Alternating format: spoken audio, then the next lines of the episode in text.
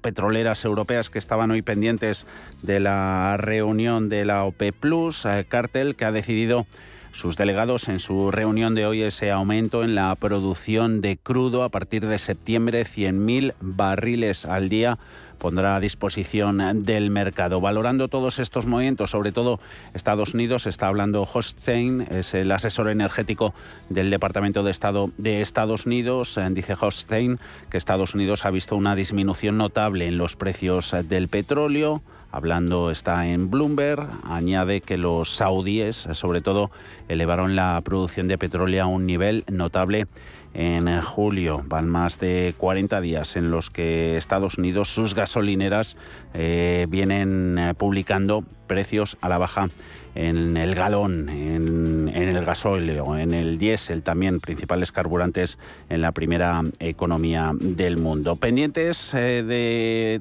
la tensión geopolítica no tiene nada que ver lo de hoy con lo de ayer, cuando metía miedo en el cuerpo de los inversores la visita de Nancy Pelosi, jefa de la Cámara de Representantes a Taiwán. Esa visita ha finalizado y si bien la preocupación inmediata en torno a las tensiones entre Estados Unidos y China puede estar desapareciendo, los inversores todavía se enfrentan a una serie de preocupaciones. Ahí van incluidas la inflación y cómo la respuesta de los bancos centrales al aumento de los precios podría frenar el crecimiento económico mundial. Desde la banca de inversión escuchábamos a, Sharon Bell, es estratega de Goldman Sachs, diciendo que la renta variable quizá en el presente no esté reflejando los vientos en contra a los que se enfrenta el mercado, habla de un poco de complacencia y que los mercados no están teniendo plenamente en cuenta los riesgos. Siguen hablando desde la Reserva Federal, ayer lo hacía Mary Daly, desde la Fed de San Francisco, diciendo que cree que la Fed tiene todavía un largo camino por recorrer para alcanzar la estabilidad de precios. Comentarios también recientes de Loretta Mester, de la Fed de Cleveland, avisando de que quiere ver pruebas más convincentes de que el aumento de los precios mes a mes se está moderando antes de aflojar el ritmo de endurecimiento de la política monetaria. También esta mañana escuchábamos Bullard, otro de los halcones. El responsable de la Fed de San Luis, James Bullard, diciendo que está a favor de una estrategia de acelerar esos aumentos en los eh, tipos de interés, reiterando Bullard que quiere que las tasas cierren el año entre el 3,75 y el 4% para contrarrestar así la inflación, que a su juicio, y ahí están los datos que dan fe, es la más alta de las últimas eh, cuatro décadas. No valora y no percibe la situación actual como recesiva, la de la economía de Estados Unidos, dice que el Banco Central está mostrando sus mejores credenciales en la lucha contra la inflación. Hemos conocido esas referencias de PMIs, pero el debate ahí sigue dentro y focalizado ¿no? en la postura de las autoridades monetarias. A lo largo de los últimos meses mucho se ha hablado de las divergencias entre una Reserva Federal y un Banco Central Europeo. Otros, como el Banco de Inglaterra, Banco de Australia, Banco del Canadá también han sido protagonistas. Debate que ha habido sobre el papel que han tenido las políticas monetarias a la hora de aumentar las desigualdades económicas por las regiones. Paul Mielgo. La creciente desigualdad en las economías desarrolladas ha desencadenado un debate sobre si las políticas monetarias de los bancos centrales realmente pueden ofrecer una gran solución para las disparidades sociales o bien consiguen todo lo contrario, profundizar en la brecha entre ricos y pobres. Los críticos afirman que los bajos tipos de interés y los QEs de los bancos centrales en los últimos años han exacerbado la desigualdad en las sociedades.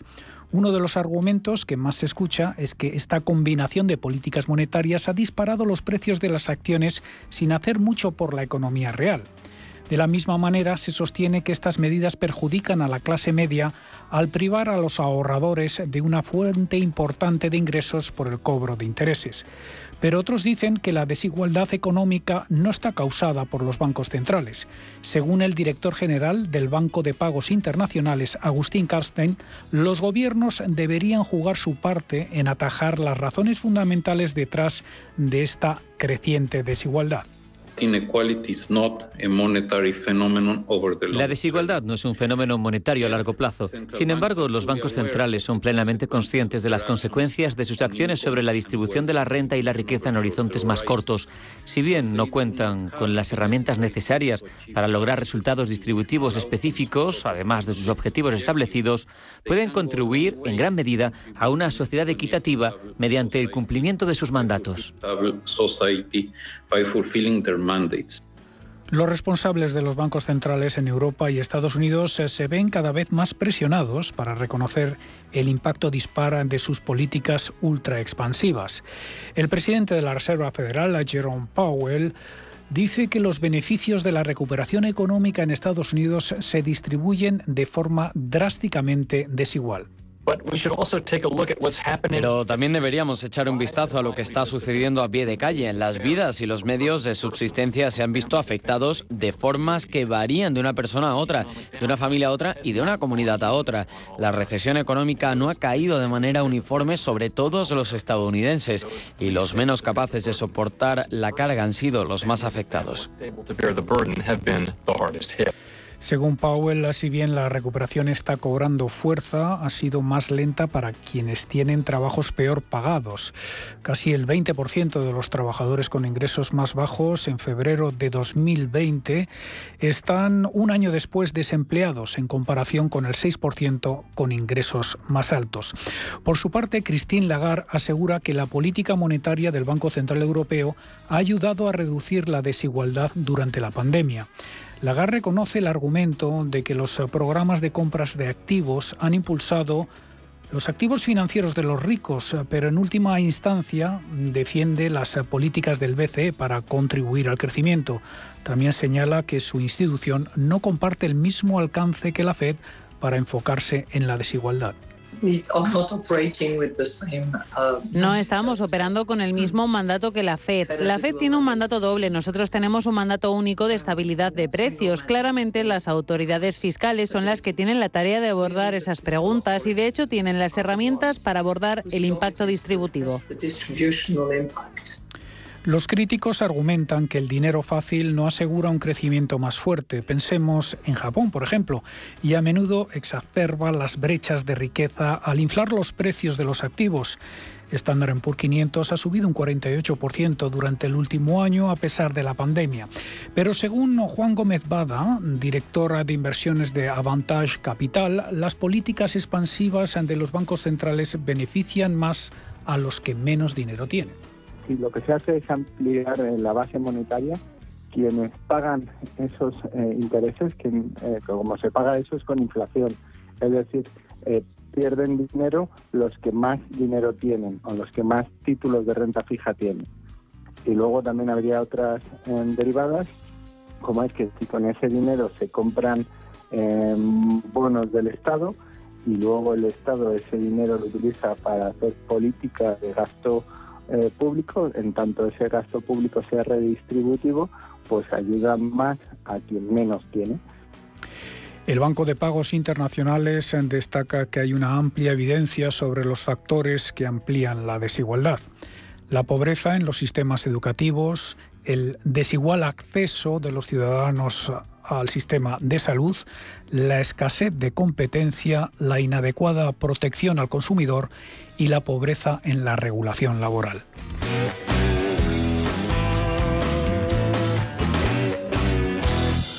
Quinta carrera popular de rasueros a favor de la Asociación Española contra el Cáncer. Sábado 13 de agosto a las 7 y media de la tarde. Patrocina Recoil, Talleres y Grúas Ávila, Estudio 3, Peñaranda Motor, Seur Ávila, Construcciones F. Pérez, Vaya Canalón y The Credit. Inscríbete ya en oricronsport.com. Organiza Ayuntamiento de Rasueros con la colaboración de Intereconomía. Recuerda, Rasueros corre contra contra el cáncer. Con cada paso estarás más cerca de la meta.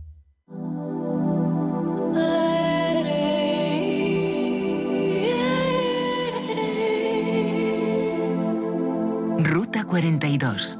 Los domingos a las 4 de la tarde en Radio Intereconomía. Un viaje infinito por las grandes músicas. Ruta 42, un programa de Joaquín Martín.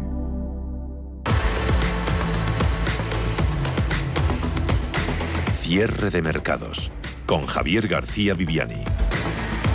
Y lo que más gusta de esa referencia del PMI de servicios en Estados Unidos es uno de los componentes. Ojo porque se observa una importante caída en el componente de precios apagados. Desciende este subíndice hasta los 72,3 puntos desde los 80,1 que nos daba en junio y alcanza su nivel más bajo desde febrero de 2021. Es la mayor caída desde mayo de 2017. Así que cierta relajación en los precios pagados en el sector servicios de Estados Unidos. PMI del sector terciario en la primera economía del mundo que se suma a las referencias conocidas hoy en Europa.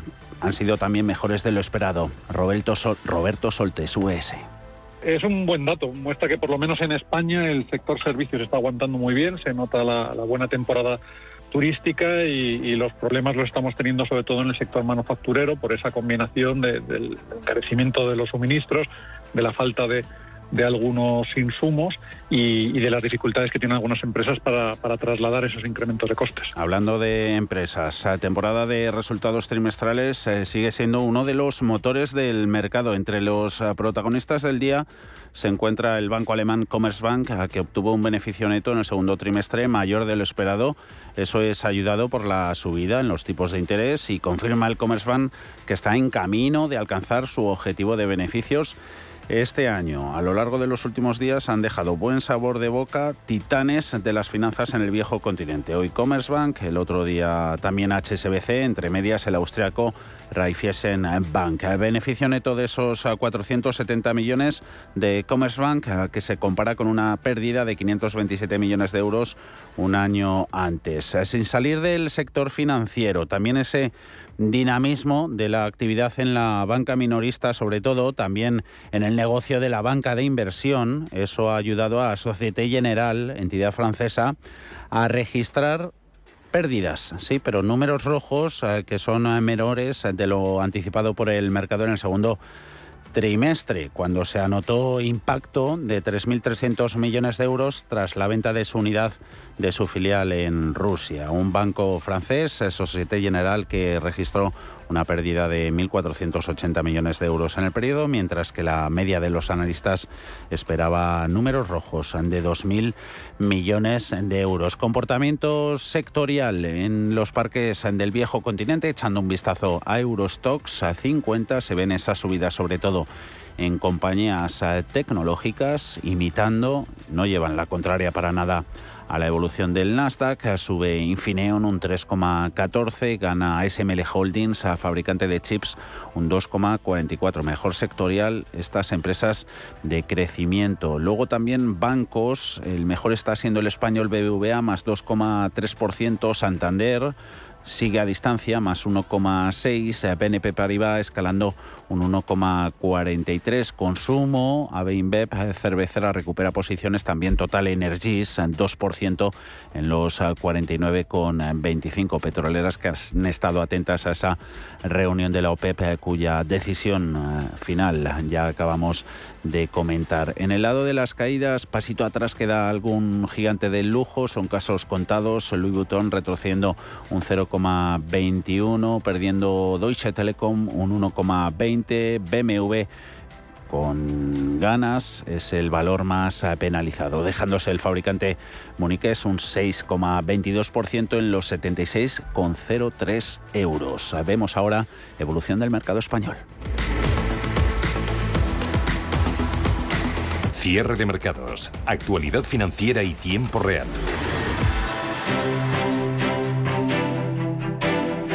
ACS patrocina este espacio.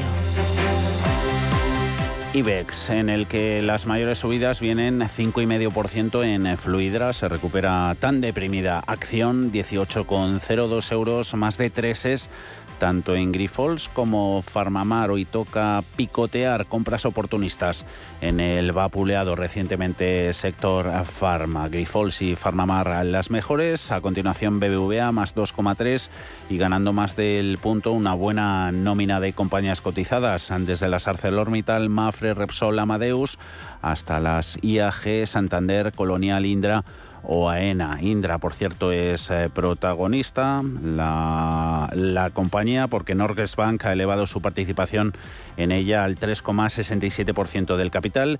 Es el mayor peso en la tecnología de Norges desde septiembre de 2019. En el capítulo de las recomendaciones hablamos de Bank Inter, veíamos al valor subiendo ligeramente. Nueva recomendación por parte de Citigroup, que ha elevado su consejo de neutral a comprar. Y pendientes estamos también de la evolución de IAG. La aerolínea la tenemos con avances del 1,48% en el euro con 40 céntimos. British Airways ha decidido suspender la venta de billetes para vuelos de corta distancia que salgan desde el aeropuerto londinense de Heathrow antes de mediados de este mes, tras la decisión del propio aeropuerto de limitar su capacidad. noticia también en lo corporativo en la que nos trae Acciona, que se ha adjudicado un contrato en Chile para diseñar y construir una planta desaladora de agua de mar por importe de 258 millones eh, de euros. Las eh, pérdidas, 11 valores cotizando en rojo a estas horas dentro de IBEX, acciona retrocediendo un 2,24, 196,30, dejándose más del punto, Telefónica, Enagas, CaixaBank y Sabadell, este último en los 63 céntimos. Grupo ACS, líder en el desarrollo de infraestructuras y servicios, les ha ofrecido este espacio. Y como cada tarde de agosto, el consultorio lo haremos a partir de las 5 y 25 de la tarde. Luego haremos una paradita para ver el cierre de los mercados europeos y ya con la recta final del consultorio hasta las 6. Tenemos ya nuestras líneas abiertas. Estará para responder todas sus dudas en bolsa Víctor Galán, desde Planeta Bolsa. 91 533 18 51 o 609 22 47 16 para las notas de voz y WhatsApp. El suelo se mueve bajo nuestros pies y parece que no hay otra salida. De lunes a jueves, consultorio de bolsa y fondos de inversión en cierre de mercados. Con Javier García Viviani, Radio Intereconomía. Low interest rates are a symptom of a weak economy. The longer the uncertainty uh, lasts, the costlier it will be for the economy. The output is stronger, a fatigue uh, on, on the shoulders of people. Expansión y ciclo. Cierre de mercados.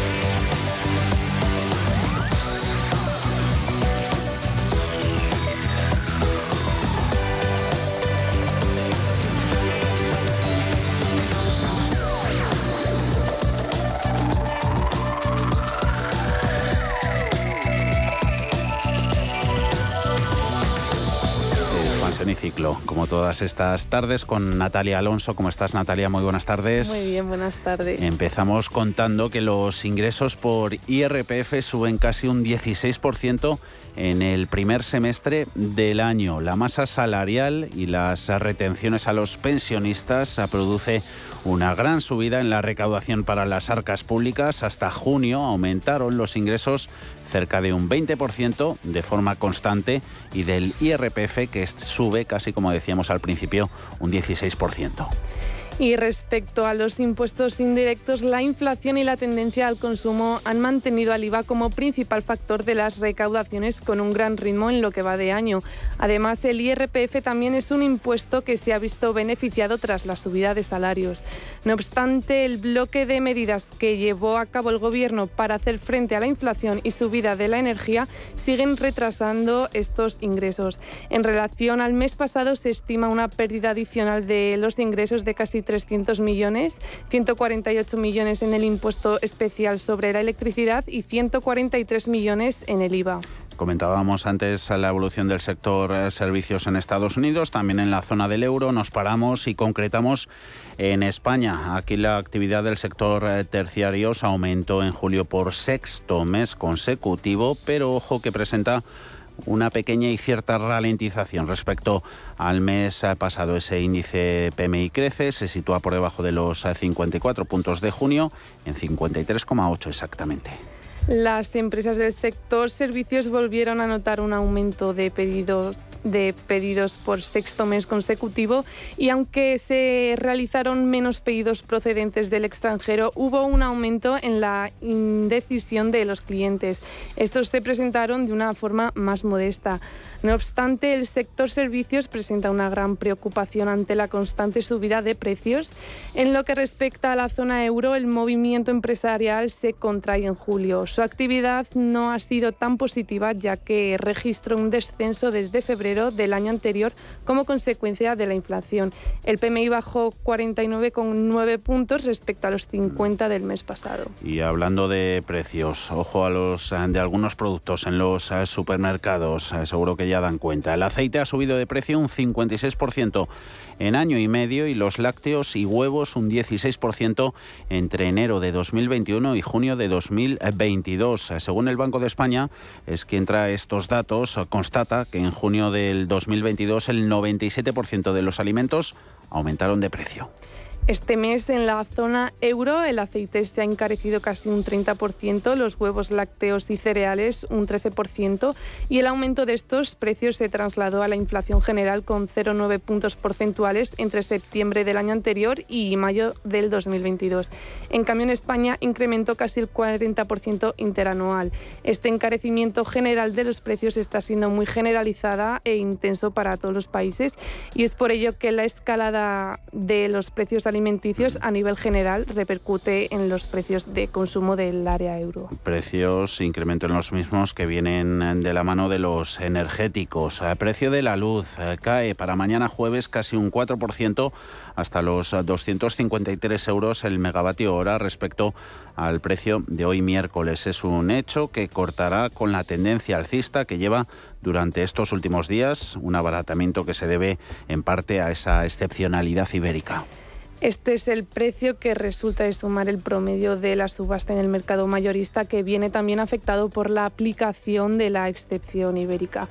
Este mecanismo aplicado por la Comisión Europea permite limitar el precio del gas para que no se vea trasladado directamente a la factura de la luz. La ausencia de este mecanismo para topar el precio del gas para y producir electricidad sería una medida de más de 300 euros el megavatio.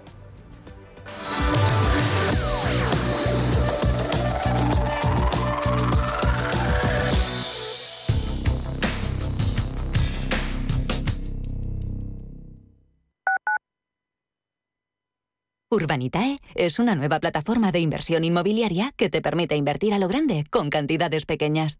Uniendo a muchos inversores, logramos juntar el capital suficiente para aprovechar las mejores oportunidades del sector.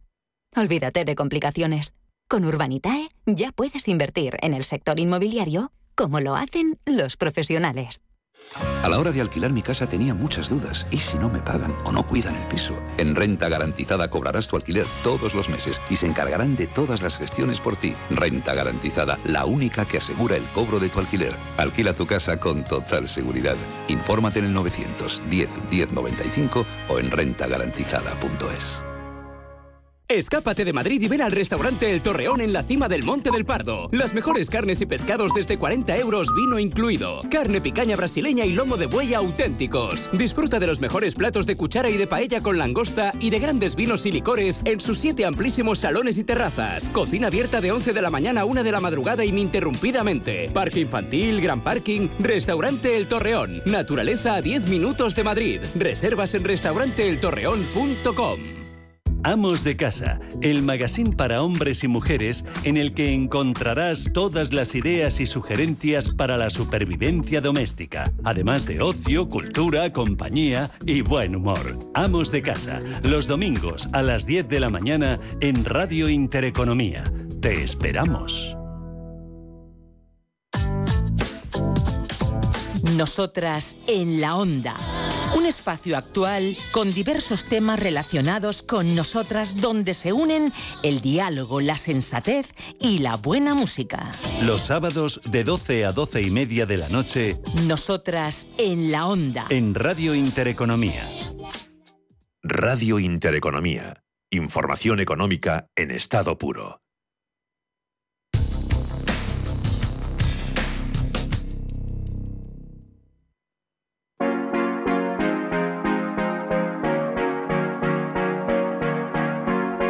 Crisis del coronavirus ha traído consigo un crecimiento exponencial del modelo de teletrabajo, una mayor flexibilización de la actividad presencial en las empresas y además ha provocado que la demanda de viviendas haya cambiado después de pasar tanto tiempo en casa por el confinamiento.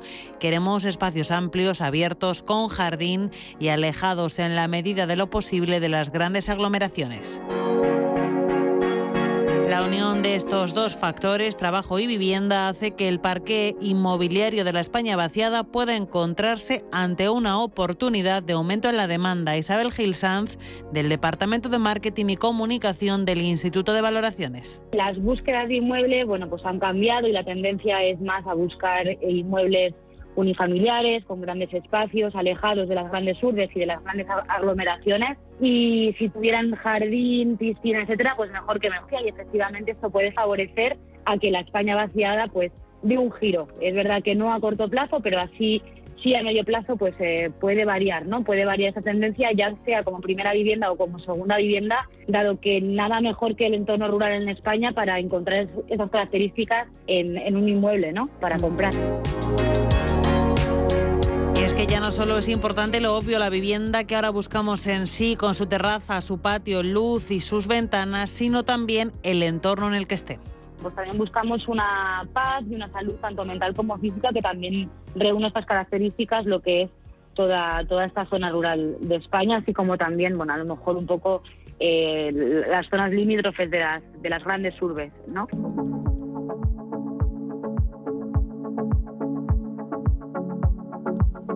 Todavía es pronto para averiguar cuál será el impacto a medio plazo del confinamiento en la reactivación de esta España vaciada, pero asegura Gil Sanz que si las tendencias actuales vinculadas al teletrabajo se mantienen, como parece que ocurrirá, comprarse una vivienda en el mundo rural puede entenderse no solamente como una herramienta para mejorar nuestra calidad de vida, sino también como una oportunidad de inversión. El teletrabajo pensamos que ha llegado ya para quedarse, es verdad que éramos reacios, pero pensamos que, que, ha llegado para quedarse en España, por lo tanto, si esta tendencia continúa en las zonas rurales de España, bueno, pues al haber más demanda a lo mejor también hay seguramente mayor construcción de obra nueva y el, la oportunidad de inversión pues tenga un retorno muy importante, ¿no? Entonces también hay, hay un punto a tener en cuenta. El metro cuadrado, como todos sabemos, en zonas rurales como Ciudad Real o Teruel, pues eh, están cerquita de los 1.000 euros el metro cuadrado, sin embargo, en las capitales como Madrid o Barcelona, pues están por encima de los, de los 3.000 euros. Sin embargo, bueno, si compramos ahora, a lo mejor dentro de unos años, y esta tendencia continúa, que parece que sí, pues efectivamente puede ser una buena oportunidad de inversión. Una tendencia que se puede entender como una oportunidad para nosotros, para nuestro estilo de vida, para nuestro bolsillo, pero también para favorecer al medio ambiente y para llevar una vida más sostenible. Que no solamente es un beneficio en cuanto a bueno en cuanto a, contaminar muchísimo menos a, relajarse mentalmente a llevar otro otro tren de vida que no sea ni carretera ni transporte público cada mañana sino que también bueno pues nos, nos abrazamos al medio ambiente de alguna forma y pensamos que está siendo una tendencia que efectivamente puede favorecer a que la España vaciada poco a poco empiece a repoblarse efectivamente. Quizá de la crisis del coronavirus, del confinamiento, de la cuarentena, consigamos extraer una fórmula que equilibre mejor la vida laboral y la familiar y también que ayude a descongestionar las grandes ciudades y, lo más importante, hacer que la gente tenga una mejor calidad de vida.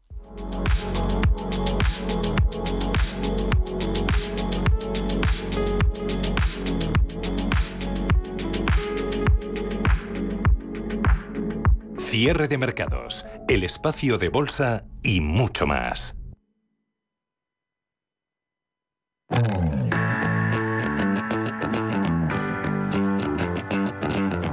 En Intereconomía, la tertulia de cierre de mercados. Hay muchas eh, cosas que analizar y por eso hemos llamado hoy un poquito antes a Francisco Canós, partner e inversor en CyberSea. Paco, ¿cómo estás? Muy buenas tardes. Muy buenas tardes. Y saludos desde la calurosa Sevilla. Ah, ¿disfrutando de unos días de, vacaciones, Paco, o no? Uh, no. Eh, mitad y mitad. es agradable estar con gente conocida, pero digamos que estamos un poquito de temas profesionales. ¿Cómo ves eh, Sevilla? Eh, ¿Igual o más vaciada que, Madrid? Estos días nos estaban diciendo los, los participantes en nuestros eh, programas que, oye, les está llamando un poquito la atención que está hay un poquito más de gente que otros, que otros agostos en la capital. ¿Sevilla cómo anda? Hombre, en las horas que está el sol fuera... Difícil estar en la calle. turistas. Mm. Sí, sí, y de hecho lo comentaban, que hay un boom de turistas eh, extranjeros sobre todo, pero, pero monumental. Y en general ya después, cuando la cosa se... Bueno, no digo que haga fresquito, porque fresquito no hace, pero que ya no es eh, el acaloramiento de las horas centrales, sí que es verdad que hay más gente de lo habitual y no sé por qué, pero realmente eh, se ha ido menos gente de, la ciudad que, en otros años. Mm. Hosteleros eh, se vienen quejando de, a ver, si tenemos que cumplir con estas eh, restricciones para, para, fomentar el ahorro energético, poner nuestros aires acondicionados a, 27 grados, eso va a hacer que, nuestros clientes se sientan incómodos. capitales como Sevilla, también otras localidades en España que, que sufren altas temperaturas más que otras a lo largo del, año. Eh, ¿Está la postura de, un hostelero? ¿Cuál debe ser, Paco? Es complicado porque, a ver, estamos en guerra, es decir, al final mm. hay una, unas repercusiones de, esta situación que se traduce pues en que no podemos dilapidar de una manera, eh, bueno, pues sin sentido eh, la energía y evidentemente hay que intentar ahorrar como se ahorra en otras en otros capítulos, ¿no? En el gasto o en lo que sea. Ahora, dentro de eso eh, hay que tener mucho cuidado porque a veces mandas, digamos, o pones unas directrices que, en fin, pues mm, eh, cuando hay que arrimar el hombro, hay que arrimar el hombro. Entonces, mm, hay cosas que dices, vale, yo lo arrimo, pero ¿y tú qué haces? O sea, tú sigues teniendo los mismos gastos, sigues teniendo las mismas eh, eh, sedes abiertas, tienes mm. no sé, es decir, eso es lo primero. Y segundo, no es lo mismo mm, una persona que está en una eh, en un edificio mm. de techos altos ah, que prácticamente no se mueve y estar a 27 grados en manga de camisa que estar en un, por ejemplo, restaurante en que tienes una cocina, en que estás todo el rato moviéndote, en que estás todo el rato, es decir, no puede ser. Y claro, tú imagínate que uno que no se está moviendo, pues mm, eh, conlleva, entre otras cosas, pues que no, no, no, no, no esté sudando. Imagínate un, camarero que se pase toda una jornada laboral a 27 grados, para arriba, para, abajo, dentro de la cocina, fuera de la cocina. Eh, es que al final aquello puede ser, y claro, al final todos viven de lo que viven. Si eso lo, lo, lo ahuyentas, pues al final dices, sí, sí, sí, sí, sí como el, chiste de, la peste, ¿no? Peste controlada por falta de personal. Pues, pues, pues eh, aquí puede suceder, esperemos que no, algo similar. Por lo tanto, ¿cuál es el mensaje?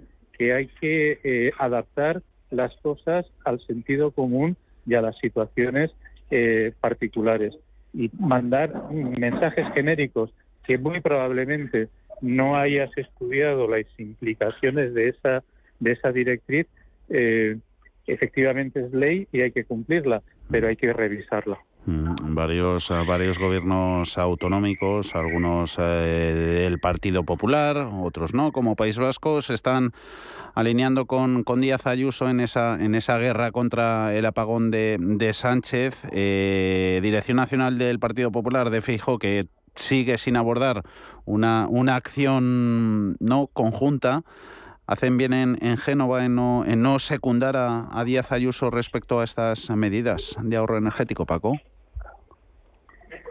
Bueno, eh, digamos que, que, volvemos un poco a la base, ¿no? La base es yo lanzo unas directrices mm. eh, de obligado cumplimiento eh, de manera transversal, sin tener en cuenta ni las peculiaridades geográficas, no es lo mismo un sitio en Sevilla que un mm. sitio en Bilbao, mm. no es lo mismo un sitio en medio de la meseta que al lado del mar, no es lo mismo. No es lo mismo un sitio, digamos, eh, sin tráfico a un sitio con muchísimo turista o con muchísimo comercio que depende de cosas que se hacen en determinados horarios.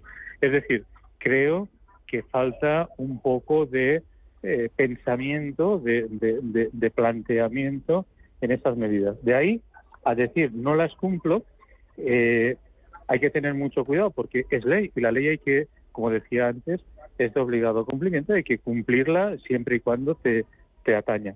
Ahora bien, mm, sí que creo que hay que mm, hacer una especie de, de bueno, pues de, plantearte las cosas no porque sí, sino pedir explicaciones, decir, oye, pero esto y esto, ya has visto lo que significa esto, mm, vas a hacerlo así, eso sí que creo que hay que hacerlo. A veces la manera de comunicar eso pues puede tener eh, mayor o menor visceralidad. Mm. Mm, pues para mí, si no cumples la ley, mal, porque mm. difícilmente te cargas de eh, altura moral y ética para, para poder decir que no lo vas a hacer cuando tú estás incumpliendo de base la ley. Pero tampoco me parece correcto que una medida que tiene muchísimos interrogantes sea un trágala y no tengas ni tan siquiera derecho a mm, cuestionarla. Mm, vamos. yo creo mm. que hay que hacer un equilibrio. Vamos a terminar viendo, creando una, una policía energética al ritmo que vamos. Bueno, es que ese es el problema. El problema es que eh, cuando tú las medidas tienen sentido y es un tema de convencer, no te hace falta ninguna policía, porque tú has tomado conciencia de que eso es lo que tienes que hacer y no te hace falta nadie encima de tu hombro que te diga, oye, oye, oye, que si no apartas de aquí te voy a castigar. Cuando eso no es entendible, cuando eso no es eh, razonable, pues muy, muy probablemente la gente sea eh, remisa a, hacerlo y por lo tanto eh, ahí pasas al nivel coercitivo, es decir, lo que decías tú de la policía energética que, que se te pone ahí en el hombro diciéndote 27 grados o quítate la corbata. Pues, claro, primero hay que convencer. Precios eh, energéticos que están detrás, ¿no? En, derivada de los incrementos en, precio en otros son muchos eh, bienes y servicios que componen eh, la cesta de compra diaria de los de los españoles. Antes nos comentaba Natalia Alonso ese informe del Banco de España. Dice que los alimentos se encarecen más en nuestro país que en el resto de la zona del euro un, Banco de España que detecta, ¿no? sobre todo aumentos más, más pronunciado en aceites, en cereales, en lácteos, en huevos, también en, en carne. ¿Y qué está haciendo el consumidor? Pues eh, tirar a financiar todo ese consumo, visto cómo están los precios. Eh, a la vista está ese boom de, de los créditos al consumo para, para combatir la inflación crece este segmento de crédito un 5%, luego ya otro cantar es el del saldo en tarjetas eh, revolving que alcanza máximos de dos años y medio, morosidad de las financieras tocando pico desde 2016 y esto ya para otoño-invierno tiene toda la pinta de ir en aumento. Bueno, estos son, eh, aquí hay que ponerle la variable de la temporalidad. Mm. Me explico. Si esto es un tema temporal, es decir, imaginemos, ¿eh? poner una horizonte temporal, seis meses, pues esto es como un puente, ¿vale? Hasta que me recupere, pues tiro de esto porque después eh, las cosas se van a calmar, voy a generar los recursos no solo para devolver esto, sino para continuar con mi vida, ¿vale? Pero eso es si efectivamente se cumple la premisa de que la, la, la, la situación actual va a ser temporal. Ah. Si no es temporal, sino que es estructural, mm, van a pasar dos cosas que ya han pasado en el pasado. Es el primero, que van a tener los usuarios, los que ahora, digamos, eh, están utilizando esto, un problema, porque van a entrar en dificultades de devolución, eh, van a entrar en, en- en recortar otros temas, mm, porque tienen que repagar esto hasta que llegue un momento en que van a decir hasta aquí he llegado. A partir de ese momento, el que tiene el problema son las entidades financieras. Mm, mm. Y entidades financieras, eso, que también a las que se les asoma el panorama con ese gravamen impuesto por el, gobierno. eh, a ver ahí la opción que van a tener para, para repercutirlo y cómo se va a controlar que no lo hagan por parte de las, de las autoridades, que eso también va a ser difícil. Otra policía ponemos aquí. Es que cuando tú alteras eh, el mercado, o digamos las reglas generales del mercado, eh, es como, como dice el dicho, ¿no? De, de- de desvestir un santo para vestir otro. Al final, si tú tapas aquí, se abre allá, ¿no? Eh, potenciales repercusiones de esto. Dices, bueno, pues eh, repercuto a los clientes. Vale, repercuto a los clientes, sí. ¿Qué significa repercuto a los clientes? Primero, que si me resulta más caro, va a haber un segmento de la población que hoy puede y si es más caro, va a dejar de poder. Por lo tanto, acabas con ese consumo. Si acabas con ese consumo, resulta que tienes menos ingresos. Por lo tanto, mm, en el fondo, pagas menos impuestos. Eh, dices, no, no lo puedo repercutir porque han generado una policía que me va a multar por eso.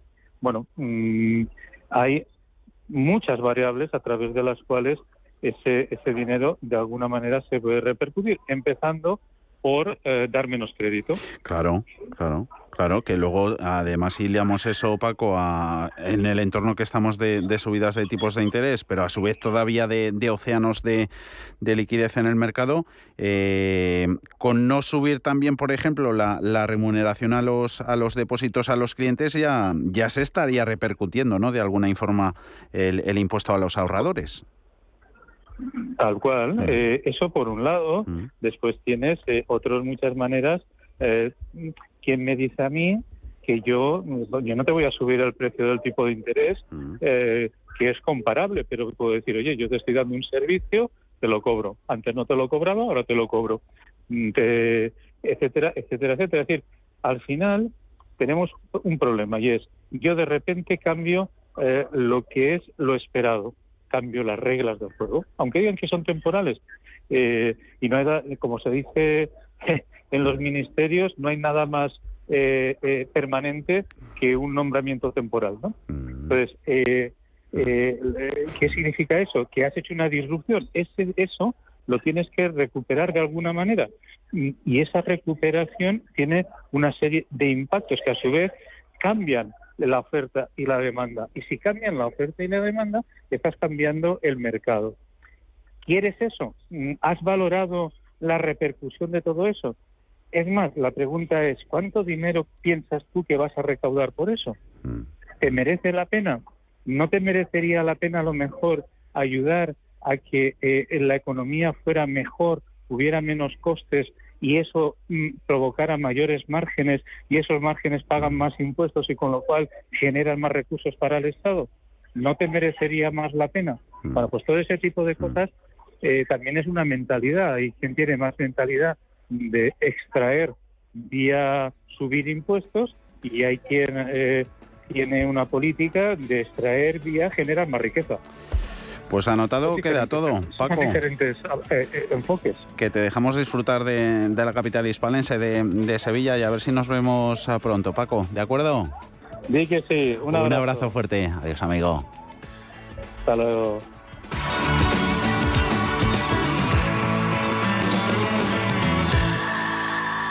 Bosques frondosos, pueblos llenos de encanto, castillos misteriosos y grandes lagos. La República Checa es un destino perfecto para ser descubierto por carretera. Aprovecha los vuelos directos desde Madrid, Barcelona, Málaga, Valencia y Alicante y anímate a realizar una ruta en coche inolvidable. Más info en destinochequia.com.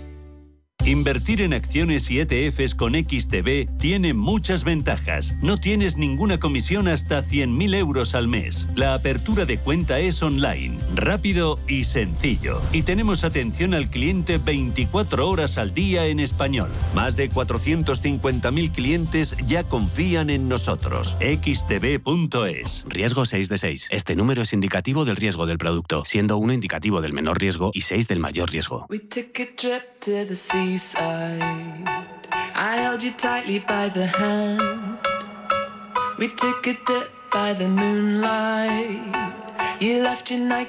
La digitalización ha llegado a todos los sectores de la economía, también el agrícola. La tecnología se ha convertido en la hoja de ruta necesaria para mejorar la producción, reducir costes, mejorar la calidad y potenciar el valor de los productos del campo. Sin embargo, el mundo agrotech también puede suponer una barrera para los pequeños agricultores y ganaderos. ¿Puede la tecnología ser un obstáculo?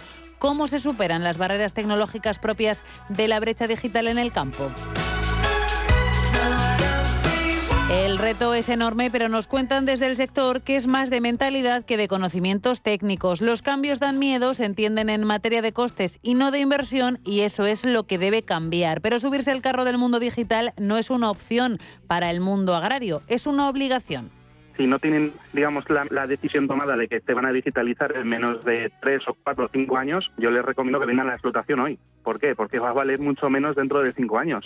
Quien habla es Iván Lutolf, presidente de Agrotec España. Según el censo agrario del INE, tenemos un perfil de agricultores y ganaderos mayores. De hecho, el 75% de las tierras españolas están gestionadas por personas que tienen más de 55 o 60 años. Muchos de ellos pueden no estar familiarizados con la tecnología y el desconocimiento provoca miedo. Agrotec España quiere acompañar a estas personas. Aglutina a las empresas del mundo hardware y software del sector agrícola, ganadero y pesquero y también a la cadena alimentaria. No suelen entender cuáles son los beneficios de la digitalización y ahí es donde nosotros como las como asociación pues eh, tenemos estos dos principales objetivos. El primero, evangelizar sobre las bondades de la digitalización sobre todo lo que puede ofrecer implantar las nuevas tecnologías y luego por otra parte conectar esas necesidades que tenga esa empresa agrícola o, ganadera con los servicios que ofrecen las nuevas tecnologías. Esa pedagogía de la que nos hablan desde Agrotec España pasa también por cambiar la mentalidad y entender que la inversión en tecnología no es un gasto, está orientada a mejorar la productividad y ahorrar costes. Los, productores no tienen problema en invertir 200.000 euros en un nuevo tractor porque tienen claro que es una inversión que les va a permitir obtener un rendimiento, una mejora de la productividad, pero eh, cuando les pides 2.000 euros por una aplicación que les va a permitir eh, producir de una forma mucho más eficiente, reduciendo costes, pues no lo ven tan claro y lo ven como un gasto, ¿no? Entonces, 200.000 euros en un tractor es una inversión, pero 2.000 euros en una aplicación agrícola es un gasto. Entonces, ahí hay mucho, digamos, que evangelizar.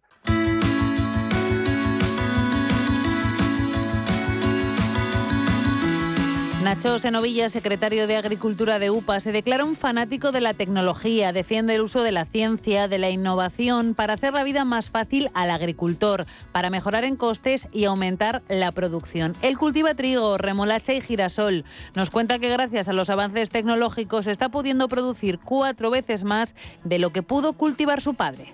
Tú imagínate que yo en mi remolacha pudiera tener una enfermedad de unas 6, 16 hectáreas que suelo sembrar, pudiera tener a lo mejor dos hectáreas que tiene una enfermedad. Ahora las tratamos todas. Date cuenta que es fácil con un dron, ¿eh? decir, este, solamente trato estas dos hectáreas que están enfermas. O este cachito que son 340 metros. O una plaga que viene en árboles frutales y que la tienes que al final tienes que meter allí la, máquina y tratar todo. Y que el dron te vaya seleccionando el árbol que tiene que, que está afectado con esa plaga y, Nacho Senovilla es también vicepresidente de la Alianza por la Agricultura Sostenible. si queremos tener futuro, está clarísimo que tanto la ciencia, desde el punto de vista de investigación de semillas, eh, fitos, etcétera, etcétera, eh, y la tecnología en, la maquinaria y tal, es el, único futuro que veo. los que no entren por ahí, pues yo creo que no van a tener futuro. Es consciente, eso sí, de que las innovaciones del sector agrotech se suelen enfocar a grandes explotaciones. Dice que dejan un poco atrás al pequeño agricultor y esto hace que no se supere esa barrera del miedo de la que estamos hablando. Casi todo este tipo de experimentos, desde el punto de vista tecnológico y científico, casi siempre se hacen en grandes fincas y con grandes agricultores. Y ese es un error, porque al final esos son cuatro y luego el que realmente, sobre todo en España, el 80% somos pequeños, explotaciones familiares, y hay que hacer experimentos con los pequeños. Y, cuando digo de tecnología, también digo de la ciencia. Tercer testimonio, Le Carlos García tiene 30 años y es CEO de Abastores, una empresa del sector agrotech. Su proyecto es una lonja online especializada en el sector de los cereales. Se encuentra barreras, pero cree que es un sector en plena expansión en el que de momento hay mucho potencial de crecimiento y hueco para todos. Que está en una etapa muy interesante, que no está tan maduro ni tan explotado como, como otros mercados. Y bueno, que lógicamente tiene unas barreras que se están empezando a, franquear y eso lo saben todos los eh, bueno los que estamos invirtiendo en este en este sector. Y en el momento que, bueno que, esas barreras eh, se empiezan a, pasar pues descubrimos un, océano azul eh, donde donde bueno la, competencia es menor las oportunidades son muy altas y encima tiene una, un aliciente muy bueno. Y es que bueno pues al final es la base de, toda nuestra alimentación o de nuestro eh, consumo diario. Entonces es un mercado eh, muy grande.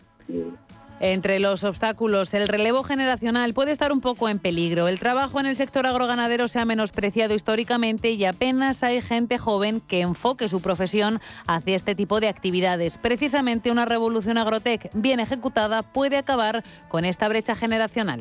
El salto generacional es un problema que, que viene dado porque antiguamente, digamos, se, tendía a pensar que las personas que se quedaban en el, pueblo, en el campo, eran eh, personas no tan válidas. Eh, los, los, padres, digamos, que incentivaban a los hijos a irse a estudiar la ciudad, donde tenían un porvenir, donde había dinero.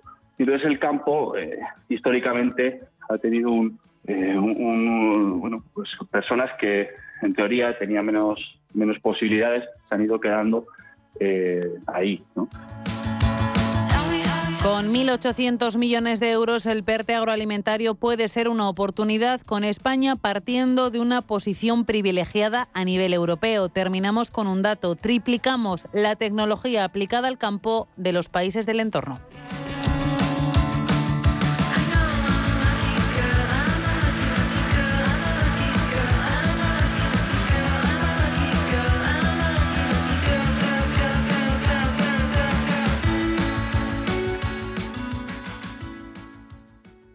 Antes de que amanezca te acompaña, escucha y ameniza las mañanas en Radio Intereconomía. No olvides participar los últimos viernes de cada mes en nuestro sorteo con grandes regalos y obsequios llamando al 91 53 318 51. Antes de que amanezca, con Willy Sancho Muela, de martes a viernes de 6 a 7 de la mañana en Radio Intereconomía.